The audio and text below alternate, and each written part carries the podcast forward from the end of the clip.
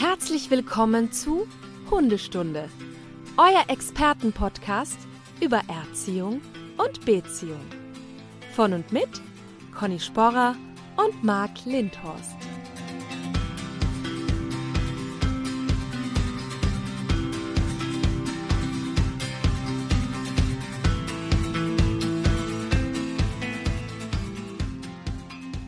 Einen wunderschönen guten Morgen, Conny. Schönen guten Morgen, Marc.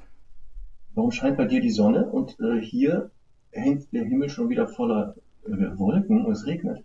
Es ist der erste Sonnentag und mir ist richtig warm, weil die Sonne so direkt ans Fenster knallt. Aber ich bin es auch nicht mehr gewohnt, ehrlich gesagt.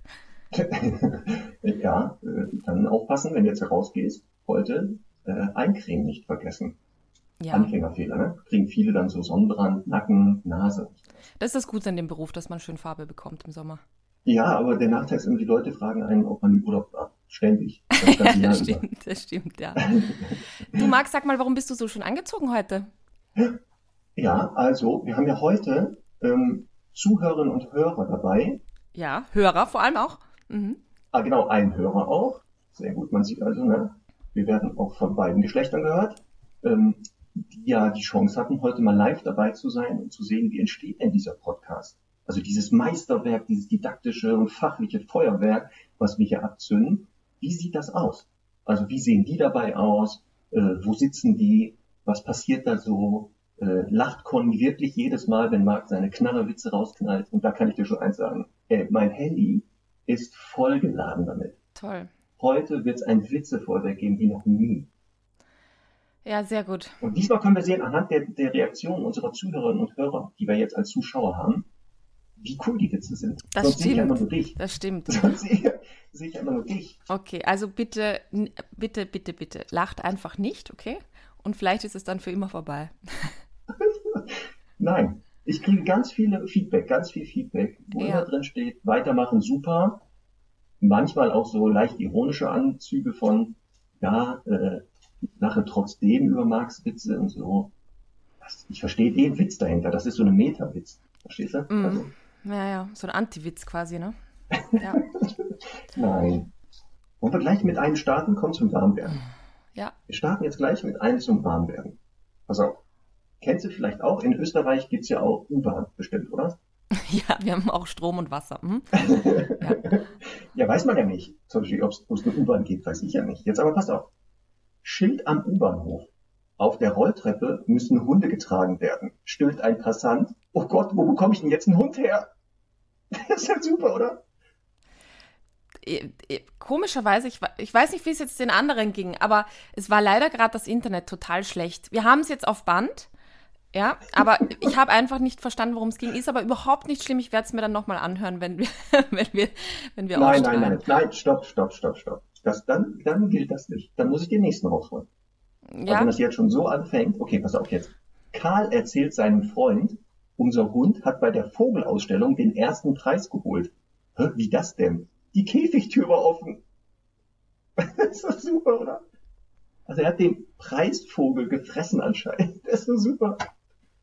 Ah, okay. okay ich gucke mal, ich gucke kurz die Reaktion der anderen. Ja. Also hier wird gelacht. Tränen ja. werden sich aus den Augen gewischt, sehe ich hier. Da, ja. da, Leute sind schon vom Stuhl gefallen. Okay. Aber ist, nicht, ist ja zum Warmwerden. Nochmal, ne? Wir arbeiten uns langsam ran. Also, wir haben heute ein wichtiges Thema, vor allem äh, nach dieser ganzen Homeoffice-Zeit. Also teilweise bleibt es ja jetzt noch beim Homeoffice, aber ähm, manche dürfen ja schon wieder so ein bisschen mehr arbeiten gehen und das Haus verlassen. Und deswegen haben wir letztes Mal beschlossen, wir sprechen heute über Alleinebleiben des Hundes oder nicht alleine bleiben können und wie man das richtig angeht. Ja, weil das ähm, für einige Hunde ähm, sehr schnell ein Problem werden kann. Und das ist wirklich dann auch für die Hunde ein Problem, nicht nur für die Halter, ähm, weil die ja massiv also darunter äh, leiden. Das ist ja wirklich etwas, wenn ein Hund das nicht beherrscht, ähm, wo er richtig, richtig Probleme hat. Mhm. Und die auch nicht von alleine weggehen, leider. Das ist ja das Doofe. Da gibt's ja keinen Gewöhnungseffekt ohne Training, dass der irgendwann sagt, ja, dann ist das halt so. Sondern das muss ja wirklich aktiv verändert werden. Ja, wobei es in der Tat manchmal Hunde gibt, wo man tatsächlich, würde ich sagen, einfach Glück hat und die können das. Der Mensch hat das nie wirklich irgendwie trainiert aufgebaut, lässt den jungen Hund schon mal eine halbe Stunde allein und es funktioniert. Aber das ist eben nicht normal, denn der Hund ist einfach ein soziales Rudeltier und ist gewöhnt, dass er ähm, ja, sein Rudel, seine Familie um sich hat. Und das finde ich eben auch ganz wichtig, dass so wie viele andere Dinge eben dann oft als eben nicht normal bezeichnet werden. Aber das ist ganz normal, dass, das, dass der Hund das nicht kann. Und wir haben wieder Anforderungen in der Gesellschaft, dass das manchmal sein muss. Das finde ich übrigens auch nochmal wichtig zu betonen. Denn es gibt halt Menschen, die immer sagen, ja, mein Hund muss nicht alleine bleiben können, der ist eh 24 Stunden bei mir und so. Und dann gibt es mal den einen Notfall oder irgendeine Sondersituation und der Hund kann es einfach nicht. Und deswegen finde ich umso wichtiger, dass wirklich jeder Hund das kann. Ähm, ich finde natürlich auch, dass es halt manchmal einfach auch ein, einem selbst mehr Freiheiten gibt, mal zu sagen, ich kann ähm, jetzt wieder mal ins Kino gehen oder sonst was, wo ich eben den Hund auch nicht zwingend mitnehmen kann. Ähm, finde ich total wichtig, dass, dass man ja für beide Seiten das quasi wirklich auch vernünftig aufbaut. Ja, und das ist auch immer eine Frage, die ich beim Ersttermin regelmäßig stelle. Kann Ihr Hund allein bleiben? Also selbst wenn nicht das das Thema ist, der Hund zieht, der Hund frisst Hunde oder so, frage ich das immer, weil wie genau ähm, du sagst, es ist halt eine Verhaltensweise, die völlig unnormal ist für Hunde, weil sie sich in der Form ja nicht alleine lassen würden.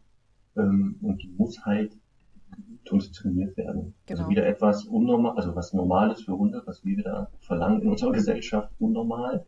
Ähm, und manche wissen es leider auch nicht. Ich hatte mal einen Fall, da war das auch, da ging es um, ich glaube, der Hund hat irgendwas nicht gemacht draußen. Ich weiß das nicht mehr. Ich glaube, der ist nicht gut gekommen. Ähm, Thema Rückruf haben wir auch schon mal drüber gesprochen. Ähm, und dann habe ich mir den Hund angeguckt und mir fiel auf, irgendwie, ja, Thema Alleinsein ist wahrscheinlich auch. Also irgendwas ist da. Man fragt sich die Leute das und die sagten, nein, nein, also wir können den vier, fünf Stunden alleine lassen, keine Probleme. Ich gefragt, ja, also wenn sie nach Hause kommen, nichts ist kaputt, kein Erbrochenes, kein Urin in der Wohnung, die Nachbarn sagen auch nichts mehr, nee. Dann fragte ich, was macht der Hund denn, wenn sie nach Hause kommen?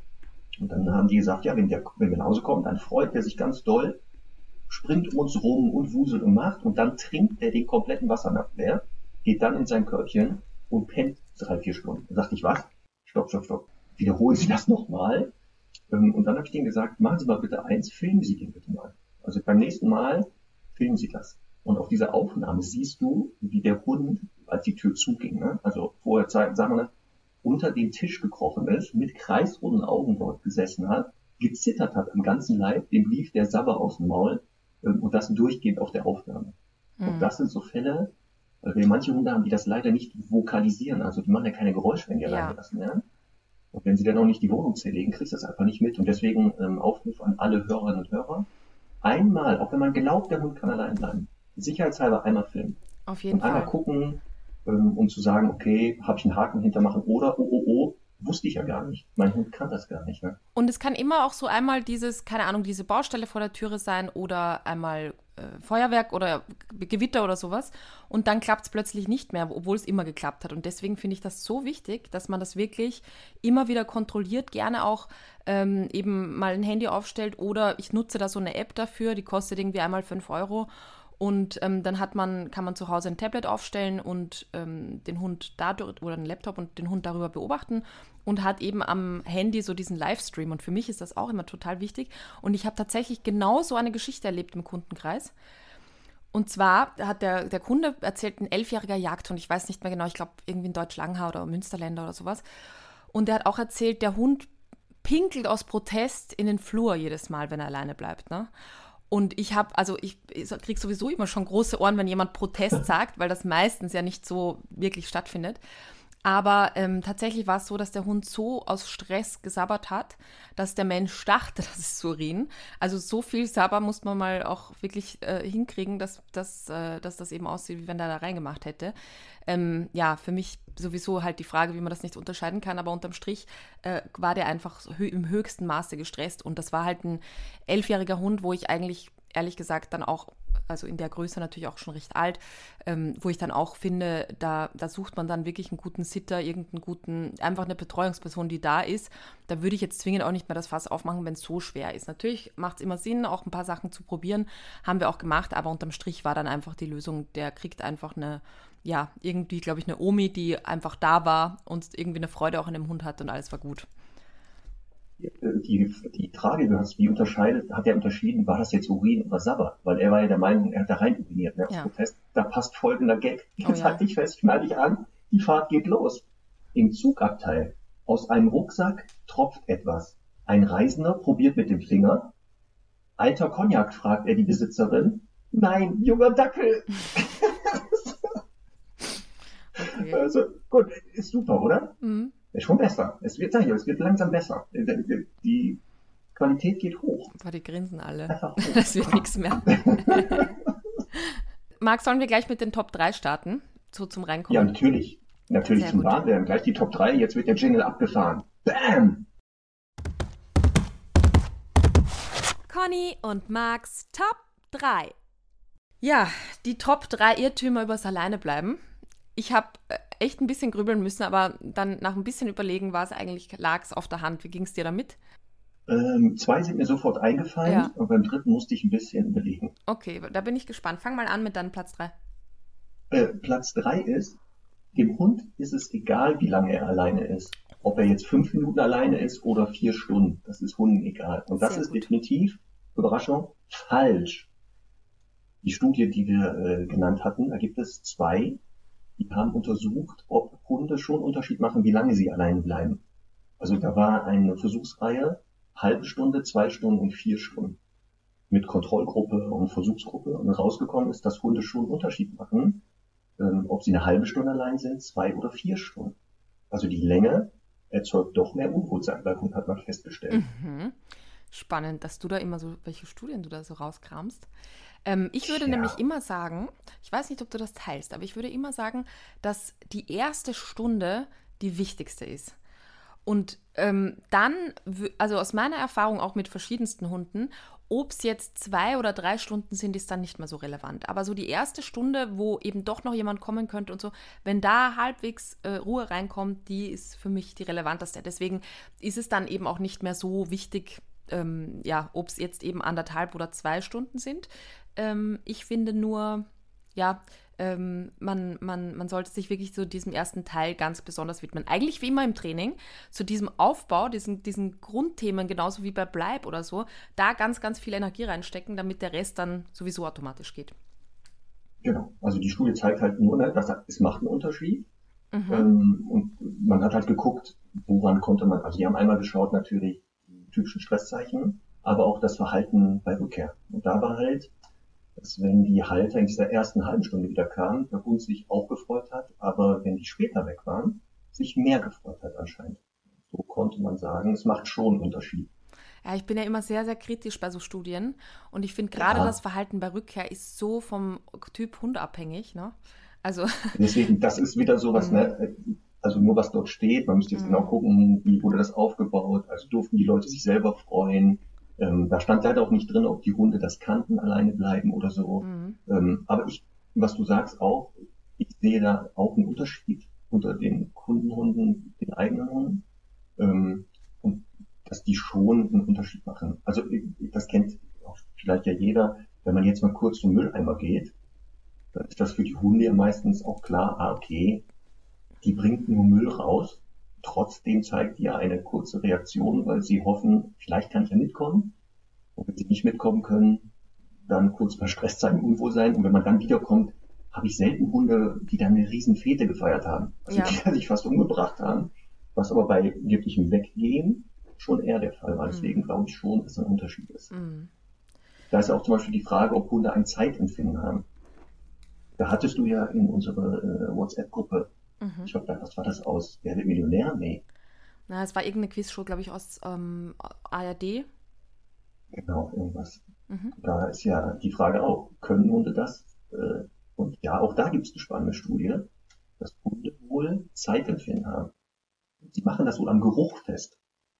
Dass die anhand des, ja, diese Studie zeigt, dass es einen Unterschied macht. Und das hat wohl damit zu tun, wenn wir aber warte mal, was war denn das für Geruch? Also war es nicht Geruch? Äh, ach so, die riechen, wann jemand wie. Nein, die Frage war doch, erkennen sie, ob die Menschen wiederkommen? Und dann war die eine Antwortmöglichkeit, sie riechen es.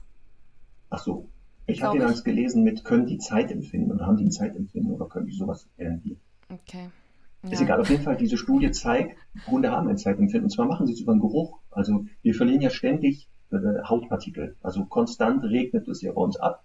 Ja. Bei einigen sieht man das ja dann leider auch. Ne? Also deswegen, kleiner Tipp, keine schwarzen Sachen, nur weiße Klamotten. Oder, ähm, und diese Hautpartikel zerfallen. Und wenn du zum Beispiel zu Hause bist, dann regnen die runter und es riecht immer aktuell nach dir. Also der Zerfallprozess der alten wird überlagert durch die neuen. Da fallen immer wieder neue drauf. Wenn du jetzt den Raum verlässt, dann liegen dort deine Hautpartikel und die zerfallen. Die werden ja von Mikroorganismen aufgelöst. Und dadurch riechen die anders. Das heißt, der Hund kann feststellen, wenn deine Hautpartikel nach, ich sag mal, einer halben Stunde so komisch riechen, kommst du oft wieder. Wenn du zwei Stunden weg bist, ist der Zerfallprozess vorangeschritten. Dann riechen diese Hautpartikel noch älter. Und das scheinen Hunde wohl an dem, an dem Geruch, den du hinterlässt, also diese Hautpartikel, den Zerfallprozess festzumachen. Wie lange bist du weg? Daran können sie wohl Zeit einschätzen oder erahnen oder sowas. Sehr Aber die haben, die haben ja, die haben ja auch Augen und sehen halt, ob ich da bin oder nicht, oder nicht. Also nein, nein, es geht um das Zeitempfinden. Also ja. Also die, dass die schon einen Unterschied machen, dass die merken, beziehungsweise manchmal ja auch ähm, erahnen, gleich kommt die wieder. Mhm. Weil wenn du immer nur drei Stunden die alleine lässt, ist ja die Frage, wo wissen die, dass drei Stunden vorbei sind? Ja. So. Okay. Weil manche werden ja dann schon aktiver plötzlich, obwohl ja, ja. sie noch nichts gehört haben. Sie haben dich noch nicht gesehen, also die hören dich auch nicht. Dann ist das so die Erklärung. Tatsächlich. Also die Frage war nochmal, die, die Sendung war, wer weiß denn sowas? Und die Frage war, Forschende gehen davon aus, dass Hunde einschätzen können, wann die Besitzer nach Hause kommen, weil sie, und dann wäre Antwort C richtig, riechen können, ja. wie viel Zeit vergangen ist. Das wäre nämlich die ja. Antwort. Dass sie sagen, wenn es hier in der Wohnung so komisch riecht, mhm. dann kommt die meistens wieder. Mhm. Ich sehe, du zweifelst noch. Ja, ich zweifle ganz, ganz stark. Aber ich finde es ja trotzdem immer wieder spannend, weil natürlich äh, solche Dinge oft auch wahr sind. Ich kann ja, also ich kämpfe halt gegen meine Erfahrung, ne? Und ähm, da finde ich eben, äh, ist es halt ganz, also ich erlebe das selten, dass ein Hund sagt, so bam, jetzt äh, passiert irgendwas, außer natürlich, das ist vielleicht ein potenziell wachsamer Hund oder einfach ein Hund, der halt genau beobachtet und hört und irgendwie da hört er, der, äh, der Lift bewegt sich im Treppenhaus und dann ähm, dann denkt er halt, okay, mein Mensch kommt jetzt, boah, jetzt ist er halt aufgewacht und jetzt äh, wird er halt schon ungeduldig. Also ich finde immer, das sind solche Elemente von außen, die das dann verändern und nicht wirklich so plötzlich geht es jetzt los. Ja. Aber wie gesagt, Top 3 bei mir war halt, äh, dem Hund ist egal, wie lange er alleine ist. Wir Falsch. waren bei den Top 3. Okay, also ähm, mein Platz 3 ist ein zweiter Hund hilft dem ersten Hund beim Alleinebleiben. ja, ich war gerade fast am Kaffee. Was ist denn das für ein Schwachsinn? Das ist ja Schwachsinn hoch 10. Auch gerne genommen, ein zweites Haustier hilft. also habe ich auch schon erlebt, Katze. Oder was? Ja, mh, genau. Ja, mh. ja. Also das ist, und ich finde, ich finde aber auch da wieder, ähm, das ist ja auch nicht, also, wie soll ich sagen, so weit hergeholt, weil wir haben ja gesagt, das ist ein soziales Rudeltier und eigentlich müsste ja dann ein zweiter Hund, der das vielleicht auch kann, helfen. Aber es ist halt nun mal so, und das ist ein Beweis dafür, warum wirklich Hunde den Menschen so wichtig finden, ähm, dass eben ihr, ich, ich sage es jetzt mal altmodisch, ihr Leittier einfach weg ist. Und äh, sie, da können also quasi noch so viele Geschwister da sein, wenn Mama oder Papa fehlen, dann ist das halt für den Hund Stress. Und deswegen, ähm, ja, ist, äh, ist das kein, kein Ersatz, der, der garantiert hilft. Es ist manchmal eine Erleichterung. Ich kenne es von Semmel. Die ähm, hat auch immer mal wieder ein Thema damit. Also ich muss kontinuierlich dranbleiben und das üben.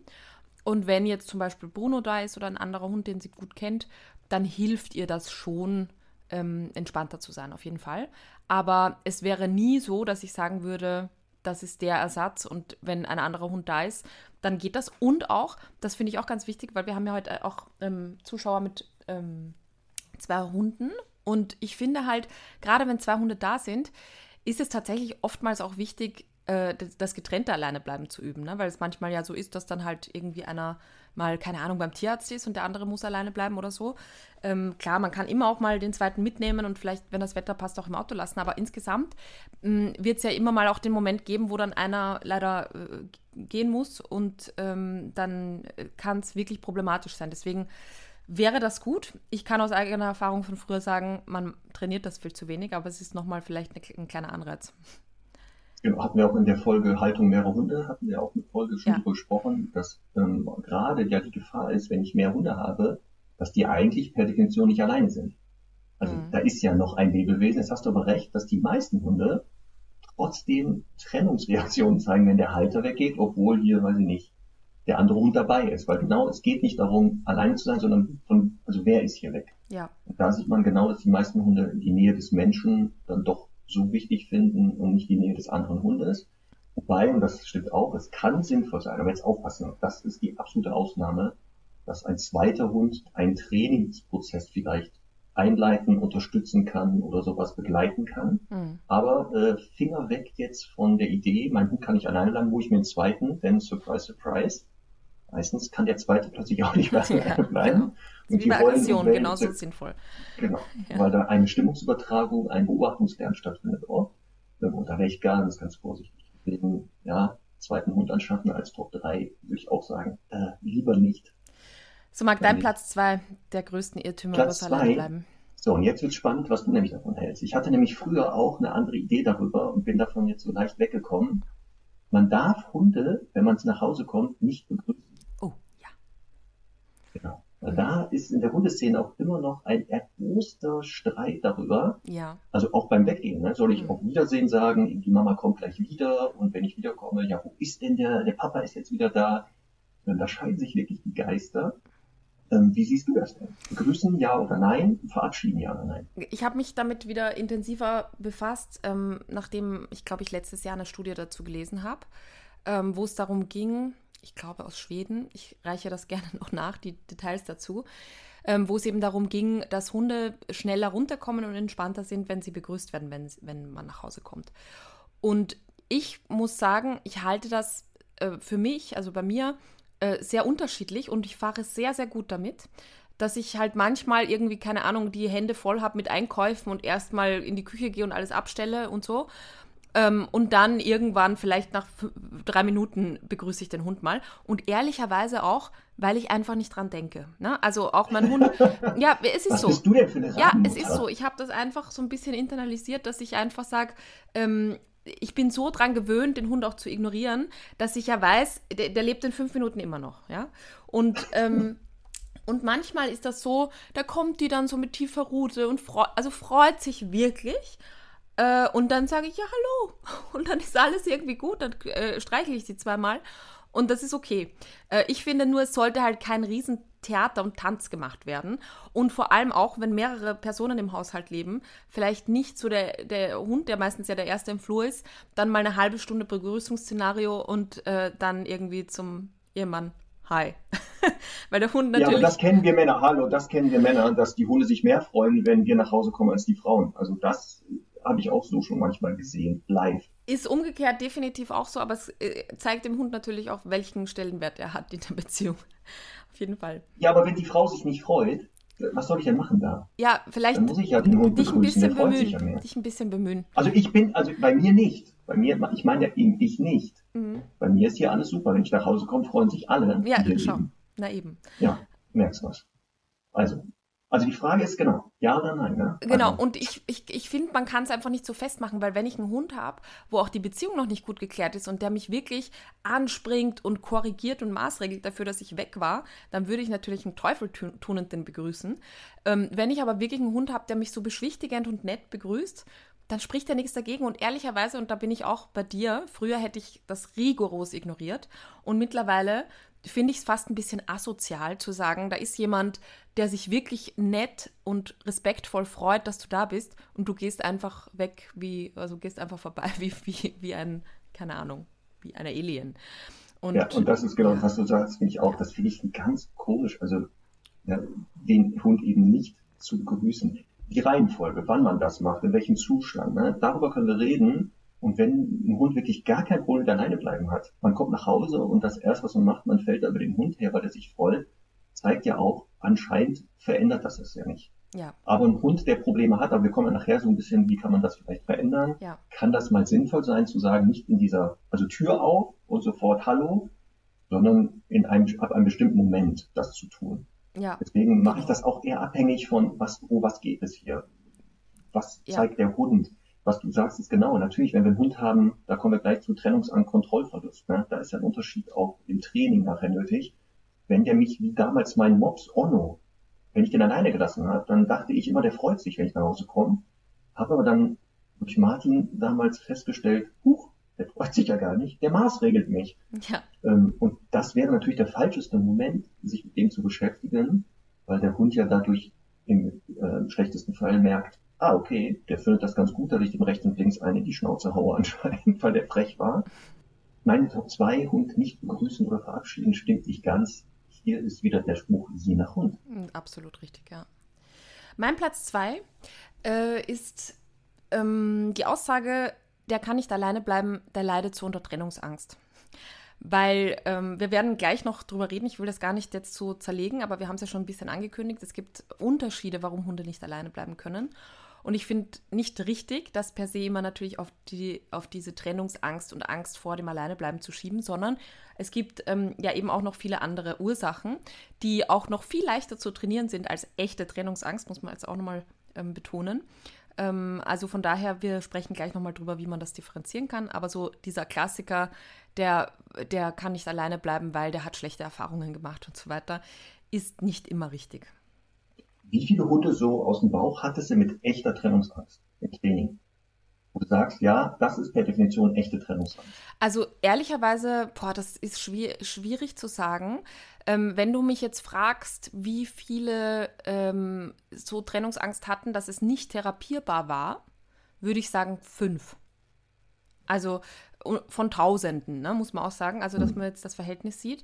Ähm, das gibt's, aber das ist sehr selten, weil es, doch sehr, sehr effiziente Wege gibt. Also effizient, äh, es dauert natürlich alles, aber es gibt trotzdem für alles Möglichkeiten, das zu trainieren. Definitiv. Ja, und so sehe ich das auch, dass der Anteil der echten Trennungsängste bei ja. Hunden zum Glück müssen wir sagen, ja. sehr, sehr gering ist. Also von 100 Hunden, die nicht alleine bleiben können, man sagt so zwischen drei bis fünf Prozent, mhm. das ist aber dann schon hoch, leiden unter echten Trennungsängsten. Ja, absolut. So, das übrigens, was man jetzt gehört hat, war Connys Hund. ja, fürs Weil Protokoll. Hier liegt, ja, der Doktor liegt hier neben mir auf dem Bett, auf dem Gästebett. Charlie lungert hier auch rum. Nur, dass man jetzt weiß, welcher Hund gebellt hat. Also, es, hat ja. sich, es hat auch irgendwas sehr komisch gerade geklopft im Haus. Also, muss ich echt sagen. Nachbarin sucht wieder nach dem WLAN. ja, genau. Die sucht wieder, wo. WLAN ist und läuft wieder durch, die, durch den Flur und stößt wieder überall an. Sehr gut. Also dein Platz 1, ich schicke den Hund in der Zwischenzeit auf die Decke. Schau mal. Ja, also Platz 1 bei mir ist, einen alten Hund kann man das alleine bleiben nicht mehr beibringen. Ah, okay. Also wenn der ein bestimmtes Alter hat, kann man das eh nicht mehr, dann muss man leider damit leben. Wie bei so vielen Dingen, ne? Ja, das ist aber eher so eine, ich glaube, so eine Ausrede der Leute, dass sie sich diesen Prozess des Trainings nicht mehr antun wollen dann das auf die alten Hunde schieben. Ich glaube, wir sollten mal, hatten wir nicht die Folge, haben wir die schon gehabt? Ich habe ja keine Überlegung. Der alte Hund, hatten wir das nicht schon? Nee, ne? Doch, alter Hund hatten wir, wir schon. Hatten, doch, hatten wir auch schon. Ne? Ja, ja, genau. auf jeden Fall. Ähm, mhm. Und da haben wir dann oft auch dieses, der hört nicht mehr, weil der taub ist. Naja, das ist äh, selektive Taubheit auch bei alten Hunden. ja, genau. Ähm, nein, also auch ein alter Hund kann das lernen. Der Prozess kann nur sein, wird langwieriger das kann sein und man kommt schneller mal an eine Grenze. Da gebe ich ja schon recht, dass es wirklich auch Hunde gibt, die das wirklich nicht mehr schaffen können aufgrund des Alters. Aber das ist nicht eine Pauschalaussage. Das geht nicht. Apropos alter Hund, mich beruhigt ein bisschen, dass auch bei dir so eine gewisse Podcast-Demenz eintritt langsam und du nicht mehr weißt, worüber wir schon gesprochen ja. haben. Mir geht das nämlich auch ganz oft so. Und ich habe das ja dann auch äh, manchmal, dass ich denke, äh, habe ich das jetzt im Webinar erzählt? Habe ich das hier erzählt? Habe ich das heute auf der Wiese schon erzählt? Ich weiß es einfach nicht mehr. Das, ja, tut mir Aber leid. schöner Begriff Podcast, Podcast-Demenz. Ja. Den lassen wir uns schützen. Ja, ja. Ich werde jetzt alle Podcasts, die ich höre, mal daraufhin prüfen, ob dort auch ein Podcast-Demenz eintritt. Ich habe das in, in, einem kürzlich auch so äh, gehört, also nicht dieses Wort, aber dass, dass eben, dass da oft drüber diskutiert wird, ob man jetzt schon was erzählt hat oder nicht. Aber ist egal. Ähm, es gibt ja auch immer neue Hörerinnen und Hörer und äh, da kann man ja gerne nochmal dran erinnert werden. Überhaupt kein Problem. Zum ich. Beispiel. Auch wie zum Beispiel manche Witze. Die hatte ich ja schon mal erzählt. Aber weißt du was? Das sind Klassiker und die kann man dann nochmal erzählen. Zum Beispiel, jetzt kommt's, pass auf. Das ist immer noch der Hammer. Also das ist für meine, unter meinen Top 3 immer noch.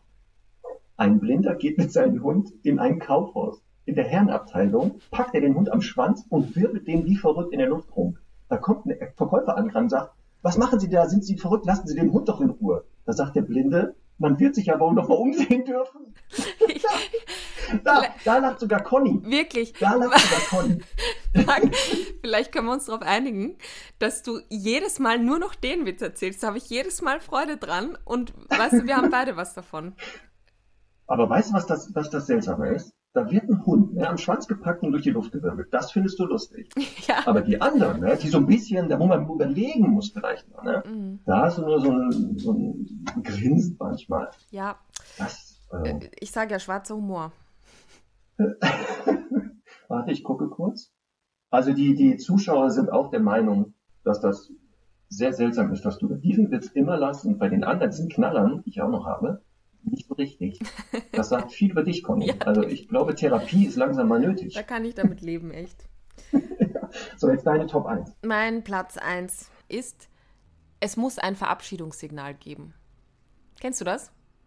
Nein, das ist Was? nicht Ach so, meinst du jetzt hier mit Mama geht gleich weg oder was? Ja, also ich habe, ich würde jetzt sagen, jeder, jeder zehnte Kunde, jede zehnte Kundin sagt, wenn ich sage, schön aufs Haus aufpassen oder ich komme gleich wieder oder also Worauf soll der Hund aufpassen? Sie hier aufs Hausi. Nochmal? Aufs Hausi. aufs Hausi? Ja. Oder äh, die Mama kommt gleich, was auch immer, dann ähm, kann der Hund, schafft der Hund das besser. Das ist so, soweit die Theorie. Und ja. wie, ich bin ganz sicher, dass sich jetzt viele erkannt fühlen. Also ich möchte alle äh, aufrufen, die sagen, nein, bei, bei, mir funktioniert das wirklich besser, der Hund bleibt entspannter alleine, wenn ich einen Verabschiedungssatz sage. Dann möchte ich gerne ein Video bekommen äh, in der Unterscheidung. Also einmal sagt man es nicht und der Hund ist dann, zeigt dann sehr gestresstes Verhalten die ganze Zeit. Und einmal sagt man es und der Hund äh, bleibt entspannt liegen. Das würde wirklich, das würde, also wenn das, wenn ich so ein, wenn wir so ein Video bekommen, dann würde ich das wirklich für immer zurücknehmen. Ja, bei einem wäre ich vorsichtig. Das kann Zufallstreffer sein. Aber, aber kennst du das auch, Marc? Ja, ich hatte das in einem Extremfall. Eine ältere Dame, ich halt, glaube ich, Anfang 80, der Hund auch ein bisschen älter war. Der Mann war auch vor ein paar Jahren verstorben. Und da war wirklich, also alles drehte sich um den Hund. Das war vorher wahrscheinlich auch schon. Ähm, und der hatte wirklich Probleme mit Alleinsein. Und dann die Nachbarn irgendwann fanden das nicht mehr so witzig. Und dann fuhr ich dorthin zum Hausbesuch. Ähm, und es war wirklich der, ich glaube, der Fritz hieß der auch noch, sogar Fritzi oder sowas. Der hatte sogar ein eigenes Hundezimmer. Also die hatten ja keine Kinder, ne? Und da gab es ein Zimmer für Fritzi mhm. mit Sofa, Fernseher, Stereoanlage und das volle Programm. Und die hatte auch so ein Ritual. Wenn die dann den alleine gelassen hat, dann wurde der Fernseher angemacht, dem Fritzi, dann hat er da so Kausachen bekommen, die Spielzeuge. Und dann hat sie ihn äh, in das Zimmer locken wollen. Und Fritzi wusste, wenn das passiert, also Fernseher an, die breitet ihr alles, verhaut die mir gleich ab. Und da kam der einfach nicht mehr. Also sie musste den da quasi reinschleifen, Komisch. weil der Gemasse gemerkt hat, die haut mir gleich ab. Mhm. Also hier war dieses Verabschiedungsritual eher die Ankündigung für, ach du Schande, gleich geht der Horror hier ab. Mhm. Deswegen glaube ich auch, dass das nicht so sinnvoll ist. Es gibt vielleicht doch Hunde, denen damit klar wird, ja, die gehen jetzt, aber die kommen auch wieder. Aber da wäre ich ja. auch wieder sehr vorsichtig. Also Pauschalisierung, nee. Genau, ich, ich habe das jetzt eher bezogen wirklich auf direkte Sätze, aber es ist natürlich manchmal gezwungenermaßen so, ähm, dass, dass ja äh, Dinge sich verändern müssen, weil man zum Beispiel den Hund jetzt eben, was weiß ich, ins Wohnzimmer gibt und die Türe dann zumacht oder vielleicht die, die Jalousien runter macht, weil der Hund irgendwie nicht nach draußen schauen soll und so. Und da muss ich auch sagen, ist ein Erfahrungswert. Es gibt eben Dinge, die, den, die man dann tut, ähm, um dem Hund mehr Ruhe zu geben und Sicherheit zu geben. Und dann macht das total Sinn. Und manchmal gibt es dann eben aber auch Hunde, die sagen, oh Gott, jetzt geht das gleich wieder los. Und da äh, macht es einfach total Sinn, dann vielleicht im Zweifel zu sagen, okay, dann, dann schaut er halt aus dem Fenster ab und zu, aber äh, ich lasse die Rolle eben oben, damit das, ähm, damit eben dieses Vorritual da nicht so, so, so äh, eindrücklich ist für den Hund sozusagen. Das heißt, ähm, also so erlebt bei meiner Kollegin Tatjana, die hat äh, eine Hündin aus dem Tierschutz, die nicht besonders gut alleine bleiben konnte. Ich glaube, weil sie es einfach nicht richtig gelernt hat. Und äh, die hat natürlich, wie wir das so machen, eben eine Box aufgebaut und vielleicht auch am Anfang eben mal gesagt, die bleibt eine halbe Stunde in der Box und so. Und es war eine Katastrophe in der Box im Wohnzimmer. Ne? Und sie hat aber gedacht, wie ich das ja genauso auch sagen würde, ähm, die bleibt quasi da entspannter drinnen ähm, weil sie quasi ihr Nest hat. Und es gibt so viele Hunde, denen das einfach viel Sicherheit gibt. Und dann war einfach mal die Überlegung zu sagen, ja, lass mal die Box offen, lass alle Türen offen. Und seither bleibt die halt entspanntest im äh, Vorraum liegen. weil die halt sagt, ja, da kann ich halt am besten sehen, auch wann die wiederkommt und kriegt das halt mit und ähm, kommt da auf keine blöden Ideen. Und das finde ich halt so, äh, so wichtig, dass man eben auch da nicht so nach Lehrbuch geht und sagt, so, das sind jetzt die fünf Schritte, sondern wirklich auch je nach Hund beurteilt und auch gewisse Dinge ausprobiert und eben sagt, bei dem Hund, dem gibt es vielleicht Sicherheit, wirklich im Wohnzimmer begrenzt zu sein, dem anderen gibt es mehr oder äh, nicht ins Vorzimmer zu können, weil der dann dort wachsam wird und dem anderen gibt es aber eben mehr Sicherheit, sich da so ein bisschen freier bewegen zu, können, zu dürfen und seine bevorzugte Stelle ähm, auszuwählen. Genau, da kommen wir eigentlich ja schon ins Training, nämlich, mhm. weil das ja auch immer die Frage ist, ist es für den Hund entspannter, wenn der die ganzen Haus, die ganze Wohnung zur Verfügung hat, also er sich dort frei bewegen kann, oder überfordert den das ja. nicht, dass er dadurch gar nicht mehr zur Ruhe kommt und lieber begrenzt wird auf einen Raum. Bei ähm, der ersten Staffel der Hundeprofi-Team Ritter, da war ich ja dabei und hatte diese kleine ähm, weiße Hündin Frieda, die hatte ja auch Probleme mit alleine sein. Da war das auch so, dass wenn die im Schlafzimmer dass dann die Tür zu war, war für sie leichter, als wenn sie durch die ganze Wohnung rennen konnte. Ja. Also hier war wirklich zu viel Freiheit überfordert diese Hündin. Und wenn man das ein bisschen begrenzt hat, war das für sie überschaubarer und leichter anscheinend. Und auch hier probiere ich das auch immer aus. Also ich frage eh, wie sieht's aus? Dann filmen wir das. Wir probieren das auch einmal aus, ganze Haus, ganze Wohnung oder begrenzen, welcher Raum ist hier der effektivste. Erfahrungsgemäß der, der am weitesten entfernt ist von der Tür, führt eher zur Entspannung als einer, der sehr nah an der Tür ist. Mhm. Ja, und manchmal auch so dieses Privileg, ich darf sonst eigentlich nicht ins Bett, aber wenn ich ja. alleine bleibe, dann darf ich da ins Bett. Und das finde ich, äh, kann auch manchmal so ein kleiner Bonus sein für die Hunde. Hm? Ja, ist ja eh die Frage. Ne? Also ähm, brauchen die eine feste Liegestelle, wenn sie alleine sind? Mhm. Weil das hatte ich auch ähm, im Training, wo dann eine andere Trainerin geraten hat, den Hund auf die Decke zu schicken und dann ihn alleine zu lassen. Ja. Führt jetzt bei dem Hund nicht zu einer Verbesserung. Aber muss man mal gucken, ne? welche Liegestelle. Ja, und ich finde halt immer schwierig, weil du natürlich, wenn der Hund dann aufsteht, ähm, ja theoretisch wieder zurück, zurückkommen müsstest und den Hund dann wieder hinschicken müsstest. So, und das ist das Gefährliche. Ja. Lernt eigentlich das Signal irgendwann aufzuheben ohne Konsequenz. Ja, aber ich finde halt manchmal, also ganz, ganz selten, gibt es dem Hund also tatsächlich ein bisschen Sicherheit. Und dann würde ich da vielleicht auch eine kleine, eine kleine Ausnahme in Sachen Konsequenz machen, weil ich ja auch nicht da bin dann. Aber ich finde es also so, so trainerisch auch nicht ganz sauber und deswegen mache ich es tatsächlich auch sehr, sehr selten, ähm, dass ich den Hund da zum Alleinebleiben auf dem Blatt schicke. Aber was ich schon mache, und das glaube ich ist so eins der größten, äh, einer der größten Fehler, die gemacht werden, dass eben so dieser Kontrast von ich bin 24 Stunden bei dem Hund und jetzt verlasse ich das Haus viel zu groß ist. Und deswegen geht es für mich immer ganz stark darum, auch den Hund quasi alleine zu lassen, während ich physisch noch anwesend bin. Das heißt, den Hund, also im ersten Schritt natürlich viel mehr ignorieren im Alltag. Also wenn ich da bin, dann darf der nicht zweimal seufzen und ich äh, reagiere sofort drauf oder ähm, er kommt her und stupst mich an, wieder das übliche Spiel und ich reagiere darauf, sondern wirklich auch mal schauen, was passiert denn, wenn ich den Hund jetzt mal acht Stunden ignoriere und das einfach mal zu üben und schauen, wie, Conny, wie, wie oft das Conny, passiert. Du kannst doch nicht solche schwierigen Aufgaben Hundehaltern geben, dass die ihren Hund acht Stunden ignorieren. Du weißt schon, dass das nicht möglich sein wird. Das geht gar nicht. Aber es das ist, ist seelisch nicht möglich. Genau, es ist, es ist, seelisch auch sehr verwerflich, eben dann vom Hund zu verlangen und jetzt bin ich ganz weg und jetzt komm damit klar. Deswegen ist mir ja. das halt so wichtig, wirklich diese Dinge ähm, auch mal den Leuten bewusst zu machen, wie, wie, wie krass das eigentlich ist, wie der Hund uns den ganzen Tag irgendwie lenkt und bei, bei sich hat und dann plötzlich ist man weg. Und deswegen ist das eben der erste Schritt, mal zu sagen, ich ignoriere den viel mehr, ähm, damit er eben lernt, wie gesagt, der Mensch ist physisch anwesend und trotzdem äh, irgendwie weg. Und dann natürlich eben auch sagen, ich habe eine feste Liegestelle in, im Wohnzimmer, während ich von mir aus arbeite oder vielleicht auch ähm, Abend esse. Und ich schicke den Hund immer wieder auch mal weg von mir, sodass er lernt, ich kann in meinem Körbchen alleine bleiben, während mein Mensch am anderen Ende des Raumes ist. Auch das sind Dinge, die für vielen Hunden sehr, sehr schwer fallen. Und da, damit geht es aber los. Und im nächsten Schritt würde ich dann immer sagen, der Hund soll innerhalb der Wohnung alleine bleiben können. Meistens geht das ja im Bad schon ganz gut. Also es gibt Hunde, die ganz, ganz schlecht alleine bleiben können. Aber wenn der Mensch ins Bad geht, dann kann der da eine Stunde irgendwie in der Badewanne sein, dann ist, kommt der Hund damit klar, weil der weiß, er kommt da auf jeden Fall wieder raus. Und daran sieht man oft, dass eben alleine bleiben auf jeden Fall geht, das nur schlecht trainiert ist in Wahrheit, weil eben der Hund dieses große Gehen aus der, aus der Haustüre mit was anderem verknüpft. Und deswegen ist mir wirklich wichtig, ähm, da nochmal ganz klar zu sagen, das äh, muss innerhalb der Wohnung, auch in anderen Räumen, nicht nur im Badezimmer, funktionieren, dass ich dort mal, was weiß ich, zwei Stunden im Arbeitszimmer bin und der Hund ähm, in einem anderen Raum alleine bleiben kann. Conny, höre ich da zwischen den Zeilen raus, dein Hund darf nicht mit ins Badezimmer?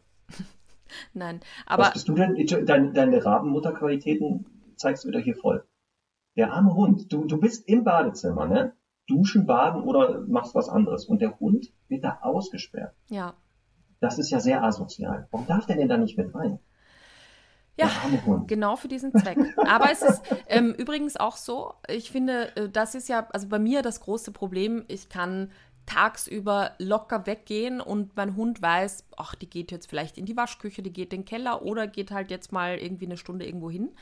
Abends, wenn ich irgendwie, ähm, war ja jetzt auch lange nicht so, deswegen war es letztens tatsächlich ein bisschen problematisch ähm, oder schwieriger als sonst ähm, abends ist es so, dass die mitkriegt, ach du Scheiße, die ist jetzt irgendwie im Schrank und jetzt, oh Gott, jetzt geht die ins Bad und so. Und dann weiß sie, also ist die schon in so einer Vorbereitung, oh Gott, jetzt ist die sicher wieder lange weg. Und das gibt es auch, ähm, ich glaube, das hat Martin mal erzählt, so ein Hund, der Angst vor einem Föhn hatte, ne? weil er quasi genau dieses, ach so, wenn die normal ins Bad geht und sich einfach die Haare frisiert, dann ist alles cool. Wenn der Föhn ausgepackt wird, uh, dann ist, geht die zu der Abendveranstaltung und dann ist die lange weg. Und das ist tatsächlich, ähm, beobachten uns Hunde halt so gut, die haben auch den ganzen Tag nichts anderes zu tun, dass sie solche ähm, Rituale total differenzieren können. Und deswegen ist genau wichtig, mit diesen Triggern und diesen äh, Schlüsselreizen zu arbeiten auch und eben auch mal zu sagen, ähm, eben ich, ich äh, ziehe mir auch mal den, den schönen Mantel an, zum Beispiel, wenn ich nur mit dem Müll runtergehe und so, weil genau diese Dinge einfach ähm, der Hund beobachtet. Okay, aber jetzt äh, kann ich sagen, auch unsere Hunde im Badezimmer haben die nichts verloren. Also das ist auch sowas. Ich hatte mal eine Kundin mit einem Mops, zufällig war es ein Mops, und äh, der hatte massive Probleme. Also nicht nur alleine bleiben, das, also wenn die im Auto an der Ampel gehalten hat, der war hinten ne, auf der Rückbank festgemacht, weil sonst konnte den nicht im Auto anders transportieren. Ja. An, an der Ampel hat er den Vordersitz attackiert, den zerlegt. Mhm. Also alleine lassen wir auch ein Thema. Schön. Und dann fragte ich die ja auch, auch so zu Hause, wie ist denn das? Ja, der latscht halt wie so ein Schatten ständig hinter der her, kommt nicht mehr zur Ruhe. Und dann sagte ich, aber wenn Sie jetzt ins Badezimmer gehen, was macht der dann? Dann guckte die mich an, sagte, wie, was macht der? Das wäre, dann sind Sie ja da alleine. Sagt die, nee. Sag ich nochmal. Sie sitzen auf der Toilette. Da kommt der mit rein. Da sagt die, ja klar, da sitzt er auf meinem Schoß. er sitzt dabei auf dem Schoß. Und dann sagte ich ihr, hey, wie bitte, der sitzt, während Sie auf dem Klo sind, für eine bestimmte Tätigkeit auf dem Schoß. Da fragte sie mich, ja, machen Sie das nicht? also so rum. Also, ne, das sind so dann aus dem Leben eines Hundetrainers. Da machen wir auch noch eine Folge, eine spannende. Ja. Ne, was man so als Hundetrainer erlebt, die besten Kundenfälle und sowas. Aber wie gesagt, und da hast du recht, genau, das ist das Paradoxe. Hund kann nicht alleine bleiben, aber genau in einem Raum klappt das komischerweise in der mhm. Wohnung wo er einfach gemerkt hat, da gehen die rein, da passiert nichts, die kommen raus, da ist kein Riesenhighlight. Also ne, da, da kommt ja keiner raus und sagt, ja, ich war auf Klo, juhu! Ja. Ne, das ist halt einfach Normalität. Und das zeigt ja nur, ja, theoretisch könnte er es ja dann immer werden. Total. Ja, das ist ja das Gute. Sehr gut. Aber guck mal, da sind wir schon beim Training. Du hast ja schon ein paar Sachen gesagt. Schlüsselreize abbauen. Also was kündigt dem Hund an, dass ich vielleicht immer abhaue, dass ich die Sachen auch mal im Alltag einfach auslöse und eben nicht abhaue. Also bestimmte Sachen anziehen, auf dem Sofa sitzen, Buch lesen. So dass der Hund sagt, halt stopp, irgendwas passt doch hier nicht. Warum liest der plötzlich mit dieser Jacke, mit der er uns abhaut, hier Bücher? Das verstehe ich wieder nicht zu entspannen. Ne? Ist im Übrigen im, Som im Übrigen im Sommer ein bisschen schwieriger, finde ich, auch zu trainieren, weil, also leichter, weil man dann halt nur irgendwie schnell Schuhe anzieht und sich eben nicht fünf Jacken anziehen muss, aber oft äh, dann eben für die Differenzierung im Winter wieder ein bisschen schwieriger. ähm, ich finde auch so einen Schlüsselreiz, den, der oft vergessen wird, ist, dass die Menschen so die Türe einfach nur ins Schloss fallen lassen, wenn sie das üben und zusperren, wenn sie es nicht üben und wirklich weggehen. Also wirklich einmal ganz genau alles beobachten, was man tut und das eben zur Übung wiederholen. Und wirklich wiederholen, wiederholen, wiederholen. Darin liegt einfach der Erfolg. Denn wenn ich das einmal am Tag trainiere oder vielleicht sogar nur ein, zweimal die Woche, dann hat der Hund nichts davon. Es muss oder um einfach wirklich effizienter daran zu kommen und Erfolg zu haben, muss das ganz, ganz oft am Tag passieren, mehrmals am Tag. Ähm, natürlich immer je nach Leidensdruck und so. Ähm, aber wenn man wirklich jetzt vor allem da ein bisschen Druck hat, dass das funktionieren muss, dann würde ich das einfach wirklich äh, alle zwei Stunden mal machen und wirklich ganz, ganz ähm, intensiv üben, trainieren. Ja, Ausnahme ist eine echte Trennungsangst, also wirklich eine massive Trennungsangst. Da ähm, muss man aufpassen, tägliches Training ist gar nicht sinnvoll, weil da kommt das äh, Cortisol ins Spiel, mhm. das äh, Hormon des passiven Stresssystems, ähm, das besonders bei Trennungsängsten, bei echten Trennungsängsten äh, beteiligt ist. Und das hat halt eine lange Halbwertszeit. Also selbst nach viereinhalb Tagen ist es noch nicht aus dem Körper raus. Deswegen wäre hier ein tägliches Training eher kontraproduktiv. Da wäre das so alle zwei, drei Tage Trainingseinheiten, macht eher Sinn. Aber wie gesagt, das sind ja selten die Hunde, die das wirklich massiv wirklich eine Trennungsangst haben. Und bei allen anderen darf man auch täglich trainieren, muss es auch. Also Welpe ähm, ja. empfehle ich immer so, wenn er so nach drei, vier Tagen zu Hause angekommen ist, dann sehr schnell auch mit dem Alleinebleiben trainieren, was du gesagt hast. Genau, einfach aus dem Raum gehen, Türte sich zumachen, zwei Sekunden später reinkommen, ohne riesen äh, Party ähm, und das kann ich natürlich 50, 60 Mal am Tag machen, weil dann müsste der eigentlich schon nach einigen Tagen verstehen, ja, wenn ich die jetzt mal kurz nicht sehe, da geht die Welt ja nicht unter, also ich sterbe nicht. Ähm, weil ähnlich macht das die Muttermilch. Ich habe von einem Hundehalter, der ähm, nordische Hunde hat, ein Video bekommen. Die Hündin hatte Welpen. Da habe ich gesagt, kannst du mal bitte folgendes filmen? Wenn die aus der Wurfkiste rausklettert und die Welpen können, sind noch nicht so mobil, was macht die dann? Da siehst du auf dem Video, die wacht irgendwie auf, weil sie pipi muss oder so. Mhm. Da geht die einfach aus der Kiste raus. Und dann jetzt überraschenderweise kommt die wieder, ja. Guckt einmal, sind da alle da, legt sich wieder hin. Und nicht einmal habe ich auf diesem Video erkannt, dass die sagt, so, Jan, Jacqueline, Malte und Sven, die Mama geht mal kurz Pipi machen. Also es gibt da keine Verabschiedungsrituale. Und als sie wiederkommt, ja, die guckt einmal, sind da noch alle da, zieht die kurz durch und merkt, ja gut, ist alles noch tutti und legt sich wieder hin. Das führt ja dazu spannenderweise, dass die Welpen ganz schnell, ne, komischerweise lernen, wenn die Mama weg ist, kommt auch wieder. Aber es gibt ja auch bei Hunden schlechte und gute Mütter, ne? Ja, das stimmt. aber das, es, ja. aber da, das ist, finde ich, ja auch so. Man kann wirklich in der Beobachtung von Hunden oder jetzt in dem Fall eben von der Hundemama mit den Welpen so viel lernen und da eben auch so dieses ähm, Zurückkommen. Ich hatte, also ich habe ja in mehreren Konstellationen mit zwei Hunden gelebt und da gab es halt, ähm, also zuletzt zum Beispiel Semmel mit Abby gemeinsam, äh, die hat sich, also Semmel hat sich immer total gefreut, irgendwie die wiederzusehen und Abby war einfach, also die war einfach weniger als Luft für sie, umgekehrt. Ne? Und da könnte man ja auch sagen, ist asozial, aber die war halt einfach so souverän und es war ihr so egal, dass sie das halt nicht zeigen konnte. Und dann gibt es halt Hunde, auch die tendenziell ähm, ranghöher sind und auch sehr souverän sind, die sich trotzdem halt auch über den ähm, jungen Hund freuen und so. Das ist halt einfach sehr, sehr unterschiedlich. Aber finde ich spannend, dass du das nochmal gesagt hast, auch ähm, ja, unter Hunden gut zu beobachten alles. Jetzt müssen wir aber kurz darüber sprechen, bevor wir nochmal ins Training gehen. Also wie ja. kann man das üben? Ähm, den Unterschied, wir hatten das ja schon mal gesagt, zwischen Trennungsangst und dem anderen Phänomen Kontrollverlust. Was wir auch sagen, was öfter ist. Also das ist nicht, die Trennungsangst ist sehr selten. Die Hauptursache für beides ist meistens ja auch sehr einfach mangelhafte Übung, mhm. gut trainiert worden oder gar nicht trainiert. Also Stichwort Auslandshunde, die sowas überhaupt nicht kennen. Ja. Ähm, aber woran kann ich denn jetzt sehen, leidet mein Hund wirklich unter Trennungsangst, weil das, wie gesagt, ein ganz anderes Training ja auch ist? Oder habe ich den sogenannten Kontrollverlust-Freak, der einfach sagt, äh, Moment mal, seit wann darfst du denn da draußen allein rumrennen? Ich bin ja gar nicht dabei. Mhm. Und das war ja Onno, der Mops, den ich hatte, der ja deshalb so ausgerastet ist, wenn ich weg war, weil der einfach gemerkt hat, der Typ ist im Alltag gar nicht überlebensfähig. Also wie der sich verhält, da kann der da draußen gar nicht allein rumlaufen. Ähm, da war echt klassische Kontrollverlust. Aber woran ja. kannst du das erkennen? Also wo sagst du Kunden, guck mal, wir müssen das anders trainieren. Da ist Trennungsangst und da ist Kontrollverlust. Genau. Also von mir nochmal auch zur Definition, falls das äh, noch nicht ganz rausgekommen sein sollte.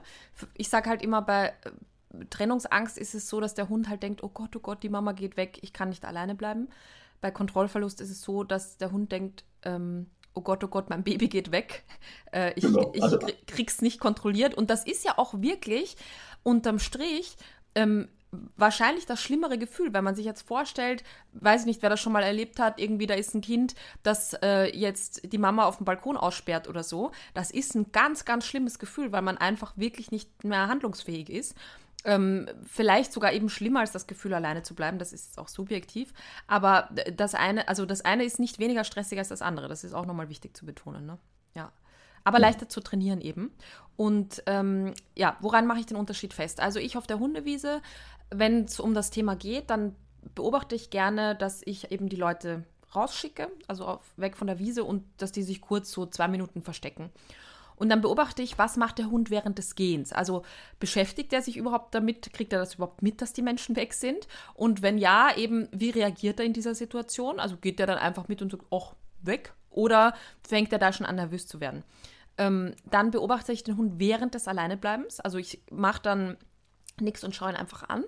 Und dann versuche ich immer, ihn einmal kurz anzusprechen und mal zu locken. Und viele Hunde, also gerade die, die dann eher Trennungsangst haben, das heißt einfach nicht gut alleine bleiben können, ähm, also ganz ohne Menschen, die sagen dann, ach, okay, du bist auch noch da, gut, dann ist ja alles gut, dann bleibe ich jetzt mal bei dir.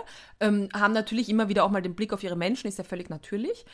Ähm, aber das, das zum Beispiel würde bei einem Hund mit Kontrollverlust nicht möglich sein, weil der halt sagt, ja, ist mir scheißegal, ob du da bist, meine Mama, äh, mein Baby ist, ist weg und da muss ich mich drum kümmern. Und deswegen, ähm, also diese Beobachtung während des Wechselns und dann sehr, sehr ausschlaggebend des Zurückkommens, also wie verhält sich der Hund beim Zurückkommen. Und da ähm, ganz, ganz wichtig, die Körpersprache einfach gut zu beachten. Das heißt, entweder, äh, wenn der Hund eher Verlustangst hat, also eben sagt, oh, ich war so alleine, dann wird er sich ganz beschwichtigend, kindlich verhalten, die Ohren zurücknehmen, eher so, also kann auch anspringen, aber dann ist das eher so eine Form des Hochkletterns.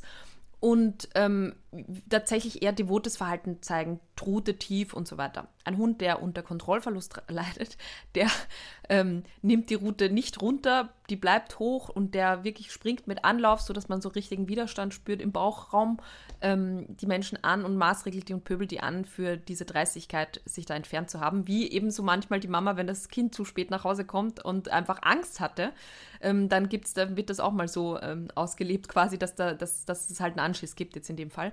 Und, ähm, und das erkennt man halt super gut. Also ein Hund, der unter Kontrollverlust leidet, der würde einfach nie die Route runternehmen und arm dastehen, also auch schon im, im, Moment des Weggehens, sondern der hat sofort die Route oben und sagt sofort, okay, das geht gar nicht, die gehen jetzt und ist wirklich empört darüber.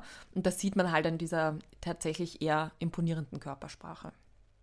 Genau, also ich mache das auch genau so, dass ich drei also Faktoren das unterscheiden. Einmal natürlich das Verhalten in Abwesenheit. Also ne, Kamera aufstellen, gucken, wenn wirklich die Halter nicht da sind, wie sieht der Hund aus dabei? Also Rundrücken, eingeklemmte Rute, Kreisrunde, schwarze Augen, Hecheln, Zittern, klassischen Stresssymptome oder sogar Angstsymptome. Ähm, oder ähm, in Abwesenheit wirkt der Hund entspannt oder präsent, läuft er darum, beschäftigt er sich. Also das kann man daran sehen. Dann ähm, in Abwesenheit, manche Hunde neigen ja auch zu Zerstörung. Und ja. da kann man so ein bisschen, grobe Faustregel ja. ist, ähm, wenn es eher zur Zerstörung im Türbereich kommt, also die Tür wird zerkratzt, die, die Wände rechts und links der Tür, das zeigen eher Hunde mit Trennungsangst, weil die sich da rausgraben wollen, also hinter dem Menschen her. Ja. Der Kontrollverlusthund kann das zwar auch zeigen, aber der zerstört auch gerne andere Sachen. Und da ist es sehr spannend, das hatte ich auch mal einen Fall. Ähm, da hat der Hund gezielt nur die Schuhe der Frau zerstört. ja. Also da war ein Schuhregal, der hatte Zugang zu allen Schuhen und mit ihr hatte er ein Problem. Und das hat er auch kompensiert, indem er ihre Schuhe, die rochen nach ihr, immer gezielt deren kaputt gemacht hat mit dem Hinweis, hier, pass mal auf, Mädchen, ne, wir beide, da gibt's ein Problem, weil die Schuhe des Halters, die hat er nie genommen. Mhm. Also das könnte man sehen.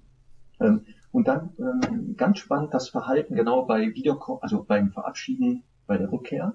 Das hattest du auch beschrieben, dass ein Hund, der eher Trennungsängste hat, mit submissivem Verhalten äh, ähm, den Halter empfangen wird, also sehr stark unterwürfiges Verhalten, der wird sich eher freuen. Also da sieht man auch Erleichterung, ähm, so eine, dieses, oh, ein Glück sind die wieder da.